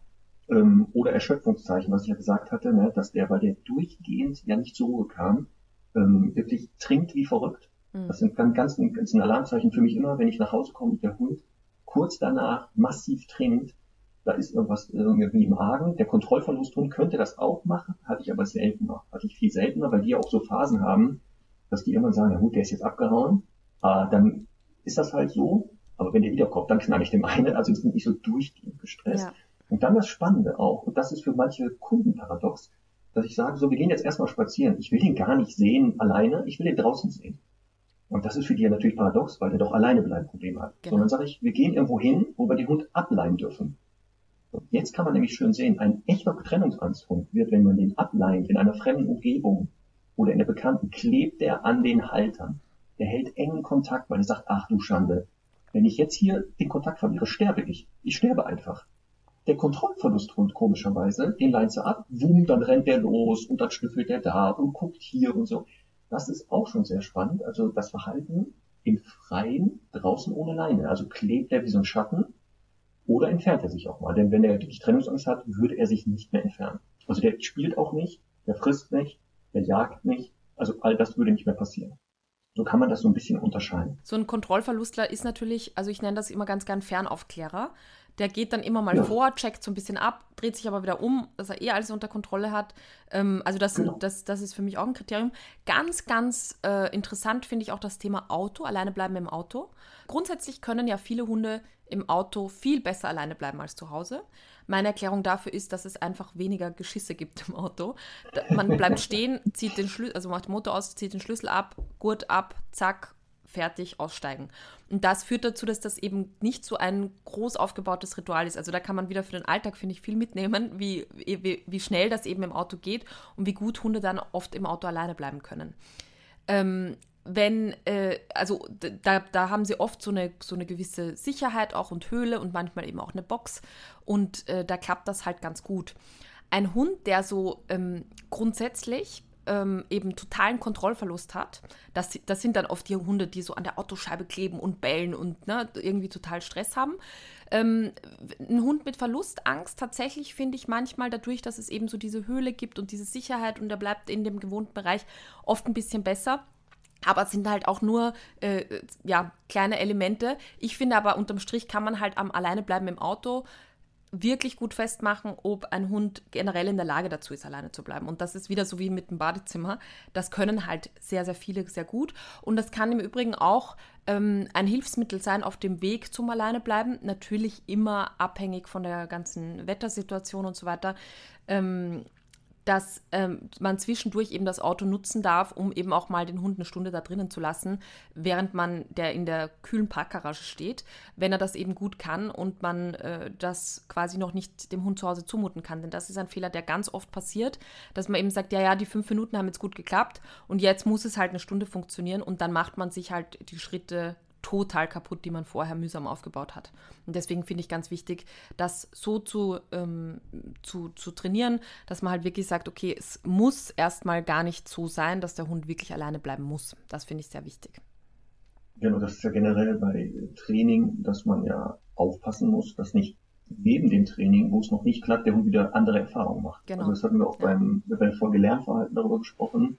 Ich muss das verhindern. Und das ist natürlich, wenn man alleine bleiben wird, weil ich manch, dann bin ich ja weg. Mhm. Und es gibt ja auch Fälle, die hast du auch, wo du ja gesagt hast, hier, das funktioniert nicht mehr. Also der gibt das nicht mehr lernen, ja. aus verschiedensten Gründen. Definitiv. Und dann muss man Plan B haben. Und der Plan B könnte sein, im Auto seltsamerweise, genau können die es relativ gut.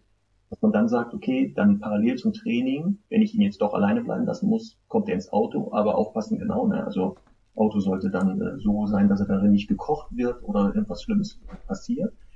Zweite Variante wäre, wenn das Training noch nicht klappt, oder halt einen Hund hast, wo es nicht funktioniert, Hundepension, Hundesitter, ja. also dann wirklich darauf zurückzugreifen, wo dann wirklich irgendjemand ist oder irgendwie da jemand ist. Das können auch Nachbarn, Freunde, Bekannte, Schwiegermutter, Opa, Oma oder wer auch immer sein. Ähm, das wäre auch noch so eine Sache neben dem Training, damit er nicht wieder genau fünf Minuten schafft da. Jetzt muss ich aber drei Stunden arbeiten. Ja. Das würde ihn ja total zurückschmeißen. Absolut. deswegen das schon mal so als Info, ne? Wenn man einen Hund hat, wo es nicht mehr klappt, was macht man dann, beziehungsweise parallel zum Training? Ja. Weil das Training braucht Zeit. Das wird Zeit brauchen. Ja. Und das Thema Zweithund hatten wir ja schon. Also zu sagen, okay, er ist noch nicht so weit, packe ich den zweiten Hund dazu, hm, hatten wir schon gesagt, wäre ich sehr vorsichtig. Eher gefährlich. Ein für mich wichtiges Unterscheidungskriterium ist noch die Lautsprache des Hundes. Also ähm, ein Hund, der wirklich unter Trennungsangst leidet, also wirklich mit Leiden da äh, ja, konfrontiert ist, der heult und zeigt wirklich dieses sogenannte Chorheulen, also möchte das Rudel wieder zusammenrufen und das ist dann wirklich dieses, oh, dieser lange Ton, ähm, den er hält und das ist auch wirklich immer so der Punkt, wenn ich jetzt irgendwo, auch von mir aus auch im, im eigenen Haus oder so, irgendwo einen Hund höre, der ähm, also ich wohne in so einem Mehrparteienhaus und wenn ich da irgendwie mitkriege, da ist ein Hund, der wirklich heult oder heulen zeigt, dann würde ich da immer die Leute sofort anrufen und sagen, das, das geht nicht. Ähm, wenn ich aber jetzt mit, mitkriege, der bellt ein paar Minuten, dann finde ich das jetzt erstmal nicht schlimm, weil es gibt Hunde, da gehört auch Semmel dazu, die hat sicher so fünf Minuten, wo die Fiepen zeigt, wo die Unruhe zeigt, ähm, weil sie halt natürlich das erstmal nicht super findet. Das finde ich aber im Aufbau auch nicht schlimm. Das würde ich jetzt auch nicht, da würde ich auch nicht sagen, ähm, da, da muss man jetzt unbedingt äh, ja, äh, irgendwie sofort zurückkommen, weil das geht gar nicht, der Hund leidet. Aber sobald er wirklich dieses Heulen zeigt, leidet der echt und da muss ich den rausholen. Genau. Deswegen dieses Heulen kann immer schon Kennzeichen sein, dass ja. es wahrscheinlich nicht Kontrollverlust ist. Das, hört sich ja so ein bisschen an wie so ein Singen, ne? also ja. so ein Os. Und jetzt aufpassen, da passt wieder folgender Gag oh. natürlich super. Im Zirkus steht ein Hund auf einer Ziege und singt das Lied Griechischer Wein. Kennst du das? Ja. Uwe Jürgens hat das so rausgehauen. Begeistert fragt ein Zuschauer den Direktor, hier, sagen Sie mal, da ist doch ein Trick dabei, oder? Der Direktor nimmt den so beiseite und sagt, stimmt, wissen Sie, der Hund kann gar nicht singen. Das ist die Ziege.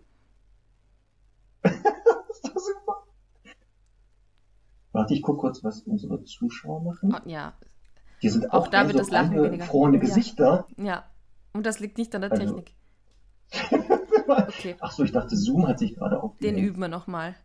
Ähm, ja. Genau, das wollte ich noch sagen zum beim, also die Lautsprache quasi beim Kontrollverlust ist eher ein äh, wirklich, das wäre eher so ein, an, also ein motzrig, motzriges Bellen. Das hört man, finde ich, auch sehr, sehr gut.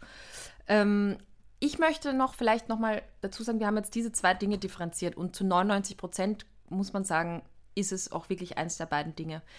Ich habe aber dann wirklich eben so 1% Hunde, die nicht wirklich Stress damit haben, alleine zu bleiben, aber sich manchmal in so einer, ich weiß nicht, ob du das kennst, Marc, in so eine, in so eine, aus so einer Langeweile heraus dann eben anfangen zu bellen oder also einfach nicht wirklich so ein Problem damit haben, aber irgendwie sagen, ja, äh, mir ist gerade langweilig, ja. Und natürlich ist auch Beschäftigung natürlich immer ein, ein, wichtiger Punkt und so dabei.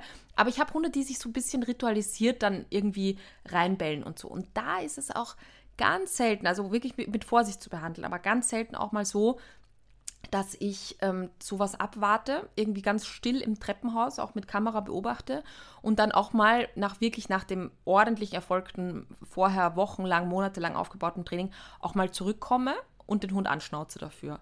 Ähm, das will ich auch noch nicht ungesagt lassen, weil äh, es manchmal eben so ist, dass der Hund sich dann so ein bisschen so ein Ritual angeeignet hat ähm, und eben keins der beiden äh, genannten ähm, Unterscheidungskriterien da wirklich zutrifft oder, oder der beiden Ursachen wirklich zutrifft. Und ähm, da gibt es dann natürlich auch noch Optionen, eben zu sagen, okay, da, da ja, korrigiere ich den Hund mal, indem ich, ihm, indem ich ihm zurückkomme und sage so, jetzt aber Abmarsch und hör auf da zu stänkern. Ne? Genau, weil das eine Kriterium, was wir gesagt haben, die unterscheiden Trennungsangst, Kontrollverlust, Zerstören. Ja, es gibt auch noch das Zerstören, Abwesenheit, was du gesagt hast, aus Langeweile. Mhm. Also dann, dann guckt der Hund sich so um und denkt, was steht denn da an der Wand so Seltsames ab? Ja. Und dann geht er da hin und dann zieht er da mal dran und dann plötzlich die Tapete. Genau. Ach, guck mal, ja. das ist ja spannend oh, hier. Ja. Genau. Also sowas, ne? Ja. Ähm, deswegen ja. genau ist das nicht so das Hauptkriterium, aber das ist wie immer, man muss halt sich da verschiedene Sachen mal angucken, um zu schauen, was davon ist. Ja. Ähm, und wenn wir zum Training kommen, dann werden wir sehen, dass beide Hunde, also der mit Trennungsangst als auch der mit Kontrollverlust, generell beide erstmal ähnliche Trainingsformen bekommen. Mhm.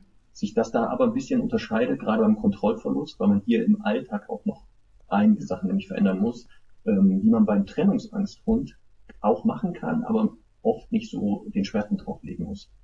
Genau. Weil der Trend, der Kontrollverlust, hatten wir gesagt, ist ja eher, da sind ja unklare soziale Strukturen anscheinend im Alltag, dass der Hund eben aus Versehen in die Rolle des Erziehers, des Erwachsenen gerutscht ist und der Mensch sich wie Kind verhält und deshalb Stress entsteht, wenn mein Kind außer meiner Reichweite nicht befindet. Da können wir nochmal auf die erste Folge verweisen, die wir gemacht haben. Da geht es ja so ein bisschen um Erziehung, Beziehung, Alltag mit Hund. Das muss bei einem Hund mit Kontrollverlust rauf und runter gemacht werden. Da hast du ja schon gesagt, wenn der Hund kommt und stupst, vielleicht mal doch nicht drauf eingehen. Also ab und zu mal sagen, ja, jetzt gerade nicht, so schwer das auch ist. Also für uns Männer viel schwerer als für Frauen. Ja, also wir, für uns ist ganz schwer, darauf nicht einzugehen. Ich weiß nicht, wie ihr das macht. So dieses, den Hund so ignorieren können oder wenn der am Tisch kommt, wenn man isst, dann guckt der so, dass der verhungert ja. Also man sieht diesen Blick, dass der sagt, ich, ich muss was abhaben, bitte gib mir was. Und die Männer können da kaum widerstehen, das sage ich jetzt schon. Also alle Männer, die hier zuhören, ich leide mit euch. Ich würde da keine geschlechtsspezifischen Unterma Unterschiede machen aus Erfahrung. Ich glaube, das gibt solche und solche. Ja. Nein, ja. nein, nein. Wir Männer haben das viel, viel schwerer in der Erziehung mit Hunden. Wir leiden mit denen nicht. Ja, aber wie du sagst, es ist halt wirklich bei Kontrollverlust, ähm, finde ich, immer leichter zu trainieren, weil man eigentlich in einem ganz anderen Gebiet arbeiten muss ähm, und eben da die Beziehung nochmal so ein bisschen auf Vordermann bringt und ein paar, ein paar Rädchen dreht, damit das alles leichter funktioniert und das Alleinebleiben dann ja quasi schon wie von selbst klappt, weil eben der Hund dann nicht mehr so viel Stress hat, wenn der Mensch geht. Ähm, aber äh, natürlich ist es, wie gesagt, es ist beides trainierbar. Ich wollte noch kurz auf einen auf eine ganz, ganz häufig gestellte Frage eingehen oder ein Thema. Da interessiert mich auch, wie du das machst. Ähm, und zwar hat man früher ja gesagt, so wenn der Hund winselt oder äh, irgendwie bellt oder so, dann auf keinen Fall zurückkommen, sondern abwarten, bis er ruhig ist und dann erst äh, wieder in die Wohnung gehen. Ich finde, wenn man regelmäßig trainiert, man wird das gar nicht vermeiden können und ich möchte dann auch immer vermeiden, dass der Hund sich dann in so einer in Rage bellt oder äh, fiebt, sondern äh, ich würde da wirklich ähm, das total ähm, sozusagen beiseite lassen und einfach reinkommen, so tun, als ob nichts gewesen wäre, wieder rausgehen, wieder zurückkommen. Also da macht es für mich tatsächlich die Wiederholung und nicht so dieses, ich muss warten, bis der aufgehört hat. Weil, wie gesagt, manchmal führt es dazu, dass der Hund dann noch mehr Frust hat und sich dann in irgendwas reinsteigert. Äh, wie siehst du das denn? Machst du das jetzt, machst du das auch so? Genau, so eine pauschale Regel ist ja wieder schwer, mhm. aber wenn du genau einen Hund hast, wo man jetzt merkt, verdammt, wenn der mal winselt oder jetzt bellt und ich warte ab, bis er sich beruhigt, dass er gar keine Möglichkeit gibt, ein Zeitfenster zu öffnen, wo man Luft holt, sondern sich noch mehr reinsteigert äh, mit dieses Gefühl, dann macht es doch schon Sinn zu sagen, okay, dann muss ich halt, auch wenn er das Geräusch macht, reinkommen, aber eben nicht darauf eingehen, dass er nicht denkt, das war die Ursache, dass du hier wiederkommst. Ähm, natürlich wäre es aber schön, ähm, dass man vielleicht doch wartet, gibt es hier eine Phase, eine Ruhe, dass ich dann erst zurückkomme. Also Entspannung führt dazu, dass ich dann auch wiederkomme. Ja. Aber wie gesagt, so eine pauschale Regel mache ich da auch nicht. Ich probiere probier das halt aus. Genau. Wenn du dann merkst, genau, der rastet völlig aus, dann musst du leider reinkommen. Du musst halt dann andere Sachen vielleicht auch nochmal nebenbei, ne? Genau. Der nochmal lernt, mit Frust und Stress umzugehen. Ja. Thema Selbstbeherrschung, Impulskontrolle hatten wir auch eine tolle Folge gemacht. Ne? Auch nochmal hören. Wenn man sieht, das greift alles ineinander. Ja. Weil eine Sache hast du auch schon gesagt, bei beiden, ob Kontrollverlust oder Trennungsangst, Schlüsselreize abbauen. Mhm. Also was löst beim Hund das Gefühl aus, verdammt, die entwischen mir. Mhm. Und das muss man halt im Alltag wirklich immer wieder desensibilisieren. Mhm. Zum Schluss würde ich noch ganz kurz gerne nochmal aufs Thema Beschäftigung eingehen, weil da gibt es ja auch so ähm, unterschiedliche Thesen dazu. Also meine Meinung ist, ein Hund sollte soweit es geht, jeden Tag gut geistig und körperlich beschäftigt sein, was eben ja nicht bedeutet, das wissen wir ja schon, zwei Stunden lang spazieren gehen zu müssen, sondern von mir aus gerne lieber mal eine halbe Stunde effizient geistig und körperlich zu trainieren, sodass der Hund wirklich einfach so ein bisschen müde auch im Kopf ist und im besten Fall eben eher sagt, boah, bin ich froh, wenn die endlich weg ist, weil dann kann ich äh, entspannt halt schlafen und irgendwie Ruhe tanken. Das wäre schön. Ähm, da finde ich halt, äh, was, was kontraproduktiv ist, das habe ich letztens auch selber erlebt, zu sagen, boah, heute habe ich eh Stress, okay, ich power den Hund nochmal schnell aus, dann packe ich den in die Wohnung und dann gehe ich. Mhm. Und dann ist der Hund natürlich tendenziell noch ein bisschen aufgedrehter. Ne? Und das, das ist halt auch immer, finde ich, wichtig zu sagen, ja, äh, ich lasse den aus, ich power den aus.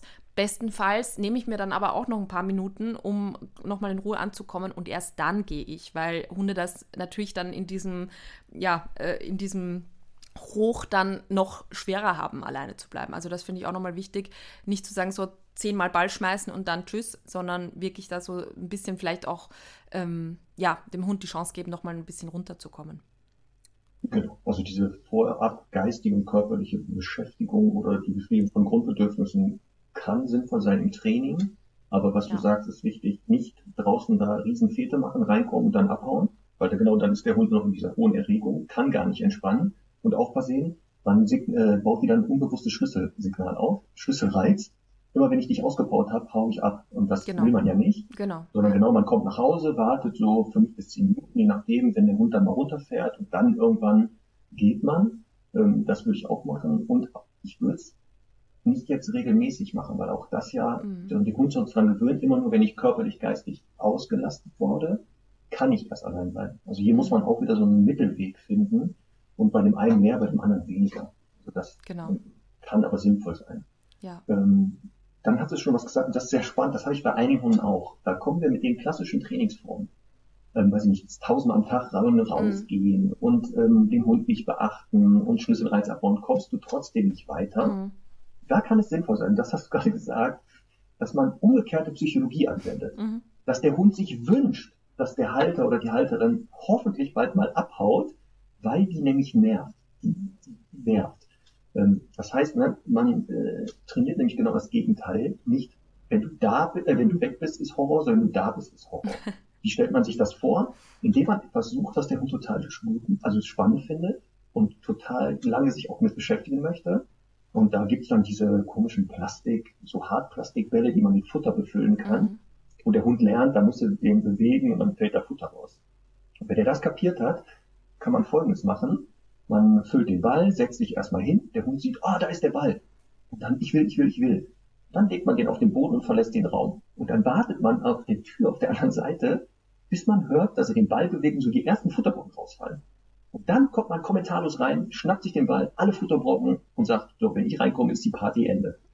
Das kann dazu führen, dass der Hund sagt, wenn die weggeht, dann komme ich hier endlich ans Futter, aber wenn die wiederkommt, hört die Party Spaß auf. Mhm. Also es gibt manche Hunde, das echt sinnvoll ist. Ja. Das so rum zu machen. Also ich bin ja kein Riesenfan davon, so äh, auch Sachen in der Wohnung zu verstecken oder so, während der Hund, äh, also während man weg ist, weil es aus meiner Erfahrung die meisten Hunde ähm, bringt es halt dazu, eben nicht zur Ruhe zu kommen, sondern sich so ein bisschen aufzudrehen, ja, geistig.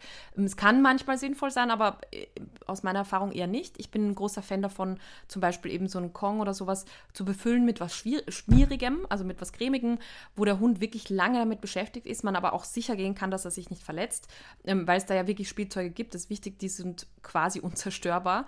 Ähm, ein Kauartikel ist immer ein bisschen gefährlich, finde ich, wenn der Hund ganz alleine damit ist. Aber eben bei, bei sowas, wo er wirklich dann so lecken und kauen dran kann, das äh, beruhigt ja den Hund auch nachweislich und ähm, schüttet quasi Endorphine aus.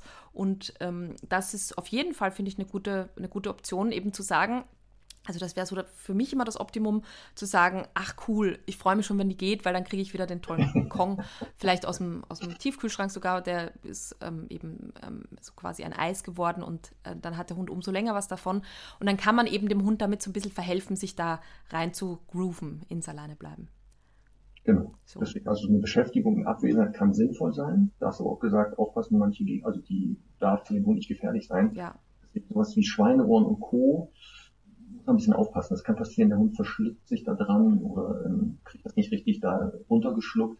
Sollte das eher wenn noch was sein, wo er richtig, richtig lange drauf kaut oder, wie gesagt, so ein Kong, den er nicht in dem besten Fall verschlucken kann. Also genau. auch hier ne, aufpassen, die Größe des Kongs muss so groß sein, dass ja, er nicht definitiv. runterschlucken könnte.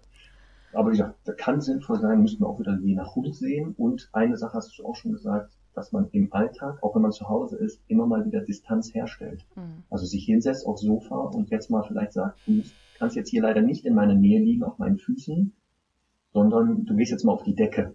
Genau. Die Nachbarin sucht das WLAN oder nee, ist das die ist die Post. Ich mache mal kurz auf. Ich habe jetzt ein Unboxing bei dir. Ich äh, sehe dann ein Paket auf deinem Schuh. Ja, sind wir jetzt mal live dabei? Möchtest, sehr gerne. Ja, da freue ich mich nämlich wirklich dabei. sehr drüber. Genau, ich beschreibe das mal für alle Zuhörerinnen und Hörer, die jetzt nicht live dabei sind. Wir sehen, wie Conny konzentriert mit einem professionellen Werkzeug diesen Karton öffnet, ein Kugelschreiber. Und was für ein Kugelschreiber? Äh, Kann, könnt ihr das lesen? Ich mache mir die Welt, wie sie mir gefällt. Naja. Ich weiß jetzt nicht, ob wir da irgendwie Probleme bekommen mit Astrid Lindgrens Erben, dass du jetzt hier etwas bezahlen musst, weil ich das vorgelesen habe. So, jetzt wird hier einfach so lieblos, wird dieser Karton aufgerissen, auf den Boden geworfen, so, so als wenn das so normal wäre. Conny hält jetzt ein, ein Hemd, ein T-Shirt in die, in die Kamera, da steht drauf Walkies and Wine. Zack. Moment mal. Ist Wine, doch toll, oder? Das englische Wort für Wein. Ja. Und Walkies für Spaziergang verstehe ich nicht. Mir hat in erster Linie die Farbe sehr gut gefallen. So. Also wir sehen, äh, Conny hat ihr, ihre Garderobe gerade erweitert mit einem, ist das lila? Flieder. Oder, oder Flieder. Flieder, oh, Mhm. fliederfarbenen T-Shirt Genau. mit einem roten eingestickten Walkies in Orange. Oh Mann, ey, ich und Farben sehen nicht da wie bei den Hunden, ne? Mhm. Ich glaube, deswegen passe ich so gut zu Herrn Doktor, weil er auch, glaube ich, Probleme mit diesen Farben hat. Eieiei. So, Marc, deine Stimme schwächelt schon. Wir sollten äh, Ja, uns bisschen, verabschieden. Ja, Höchste wir Zeit. müssen leider, die, auch wenn ich noch ganz lange mit dir gerne reden würde. Aber ich merke jetzt echt, Ja. es geht geht dem Ende mehr. zu. das geht leider im Ende zu. So, ach so, nächste Woche. Uh, Ja, sollen, wir, Thema? sollen wir das vielleicht. Ich habe jetzt nichts äh, irgendwie. Ich habe jetzt einfach nichts im Kopf. Sollen wir das ähm, heimlich machen als Überraschungseffekt? Genau. Ja? Wir verraten diesmal nicht, was nächste Woche besprochen wird, sondern jetzt müssen die Hörer warten und, und gespannt sitzen und lauern und uns bombardieren vielleicht mit Nachrichten. Verrate das doch und so. Und dann können wir nur so, so versteckte Hinweise geben. Ja, Das machen wir. so machen wir das. So machen wir das. Alles klar. So, das heißt, du legst dich wieder hin, wie immer, Genau. Ne? da hinten, die Waagerechte. Ich äh, werde mir nochmal mein, das Oberhemd bügeln. Ja, die, den Krawattenknoten richten. richten. Fantastisch. Das ist super. Ja, Hast absolut. du gesehen, ist ein doppelter Windsor. Ne? Sehr gut. Ja. Nein, fand ich wirklich toll, dass du dich so gut gedresst hast heute. Ja, fand ich auch. Sollte ich immer machen, oder? Ja, also ich finde es gut. Auf jeden Fall. Ja, fand ich jetzt auch nicht verkehrt. Na gut, dann hören, hören und sehen wir uns nächste Woche. Ähm, alle anderen dranbleiben und nicht vergessen, abonnieren, bewerten und anderen Hundemenschen weiterempfehlen diesen Podcast. Sehr gerne. Tschüss. Tschüss.